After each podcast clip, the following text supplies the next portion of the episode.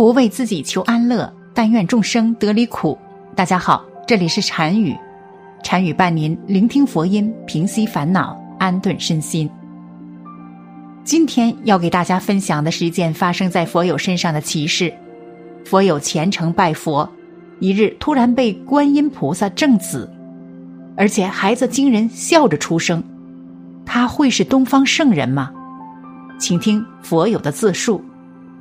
我叫孙爱玲，家住新店稷下北生活区，是一名齐鲁石化退休职工，女儿女婿都在新店有一份体面的工作，整体来说日子过得还惬意。唯一美中不足的是，女儿结婚三年多，都三十二了，还一直要不上孩子。看着周围的同龄人都熬到爷爷奶奶、姥姥姥爷辈儿上了。不免有些焦急，女儿女婿也着急。这几年从淄博周围的医院远到济南，都去查了个遍，钱花了不少，药吃了不少，医院也没说出个原因来，但就是要不上孩子。我从小就是个孤儿，没有见过自己的亲生父母。自从几年前来到淄博鹿野院讲堂，认识了上彻下悟大和尚。深深被大和尚的慈悲和博学所折服，逐渐把讲堂当做了自己的家，把恩师当做了自己的亲生父亲。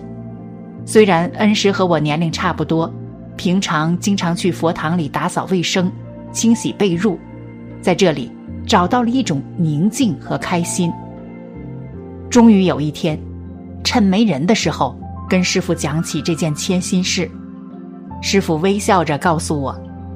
你是现在想要一个来讨债的孩子呢，还是多修修福，将来要一个来报恩的孩子呢？我着急的说：“讨债的也行，只要现在给我就好。”师傅慈祥的笑了笑，去打扫一下卫生吧，就不再跟我多说话。二零一三年农历六月十九是观世音菩萨成道日，这天，师傅在沂南的道场。沂南大观音寺新落成的送子观音像举行开光仪式，师傅告诉我说，开光那一天认真去观世音菩萨那儿求求，会满愿的。于是那天，由鹿野院讲堂组织和淄博的同修包车，随师傅一起去了沂南大观音寺，参加开光典礼。在观音菩萨像前，我虔诚的跪下来，庄重的发愿。弟子孙爱玲无始以来业障深重，到现在也没能抱上个外孙，恳请大慈大悲观世音菩萨怜悯我，能送给我一个如意的好外孙。弟子孙爱玲一定为弘扬佛法尽自己的微薄之力。说着说着，不知不觉眼泪止不住的刷刷的流下来。回来后第二天一早，一个很熟悉的同修打电话过来。很兴奋地告诉我说：“你家婷婷估计能怀上孩子了。”我抓紧问他为什么，他告诉我说：“参加完开光仪式后，晚上他做了一个梦，梦中见到彻悟法师在主持一个送子法会，观音菩萨金光闪闪，巍峨高大，端坐在前面，一手持柳枝，一手持宝瓶，从宝瓶里倒出三颗金灿灿的金豆。”送给了同修，并告诉他，这是三个好孩子，你可以把他们送给需要的人。同修说，他在梦里马上想到，孙姐家的婷婷三十多岁了，还一直没有孩子，先把一颗金豆送给她吧。忽然间，看见金豆幻化成一个可爱的孩童，欢笑着跑开了。同修根据这个梦，断定我女儿肯定离怀上孩子不远了。兴奋之余，我偷偷的去问师傅，师傅对这类居士救梦之类的事，找他一般都置之不理，这次却和蔼的说：“你就信你姊妹一次吧，很快就会有的。”就这样，在大家的殷切期盼中，时间过去了三个月。有一天，女儿兴奋的打电话告诉我，她怀孕了，感恩大慈大悲观世音菩萨，感恩师傅。孩子在孕中，我就给他起好了名字，就以梦中观世音菩萨所示现的小金豆来作为他的小名，不管男孩女孩。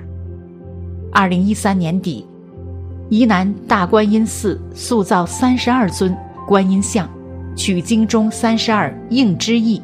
我跟老伴儿、女儿、女婿一商量，大家一致同意，就以还未出生的小金豆的名义捐两万元造一尊菩萨像，以表达对菩萨的送子之恩。女儿怀孕期间很顺利，没有出现一般人所产生的妊娠反应。到临产前一周，还到讲堂参加法会，听师傅讲经，一天下来也感觉不到累。二零一四年农历七月初五，女儿临产住进了医院，经检查，孩子有点脐带绕颈，大夫说可能需要剖腹产手术，而我更希望女儿顺产，于是又焦急拨通了恩师的电话，把这情况和自己的想法说了一下，求师傅加持。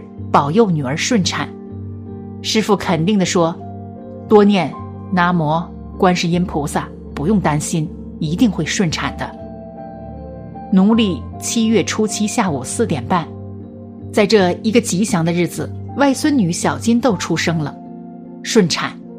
出生时面带着微笑，接产护士说：“接了这么多年孩子，都是生下来哭的，还第一次见笑着出生的孩子。”真奇怪，他们不知道这是观音菩萨送的孩子，当然与众不同了。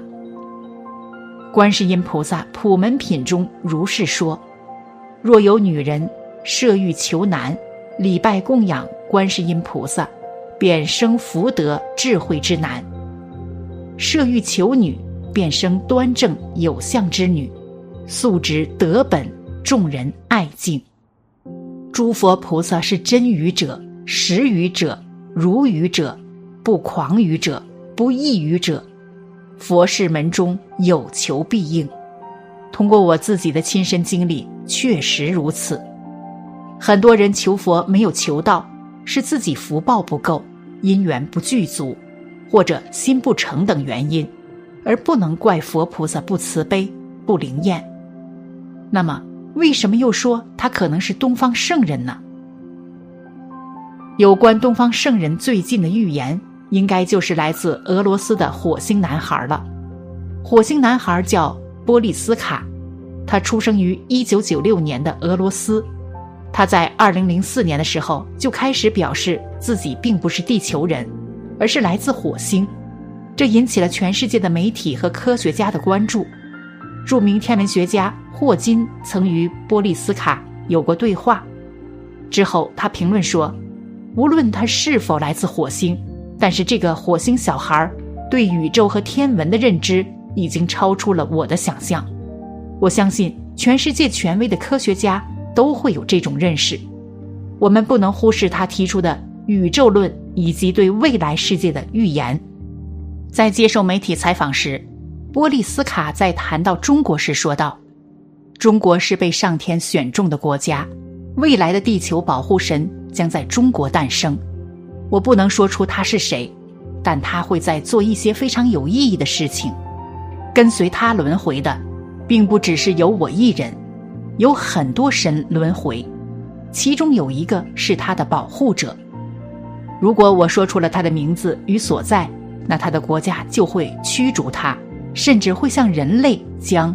耶稣钉在十字架上那样，将他钉在新的十字架上。圣人到底是谁？看到这里，大家可能会说，这些都是网上有的，还是没有缩小范围。我们现在最关心的就是他做什么，来自哪里，还有多大年纪。其实，从预言家的资料，我们是可以大概推算出东方圣人的基本特征的。古今中预言家普遍认为，东方圣人是靠理论而非建立帝国来成就天下的。就像有一个网友说的：“这个圣人的出现不是来管理国家的，而是为了把人们的思想水平提高到一个更高的层次上。他的出现是世界的福音，所以这位东方圣人有可能是一位思想家、哲学家。”或者是宗教家，就是一位学者型的人物。如果按院家们所说的那样，圣人的理论会受到各国的欢迎，可见是超越各宗派的，所以他有可能是一位思想家。如此看来，通过以上的描述，我们或许对这位东方圣人的轮廓和特点就有一个基本的把握了。他可能是一位学者型的人物，而小金豆出生于与佛有缘的普通老百姓的家庭，从小就能吸收善知识，能了解普通百姓的贫苦和困顿，且被菩萨亲自赠送，还笑着出生，不就有着这样的基础吗？那他是否真的会成为预言中的东方圣人呢？大家可以把想法和判断分享在评论区。好了，本期的视频就为大家分享到这里，感谢您的观看。禅语陪您聆听佛音，平息烦恼，安顿身心。如果您也喜欢本期内容，请给我点个赞，还可以在右下角点击订阅或者分享给您的朋友。您的支持是我最大的动力，咱们下期再见。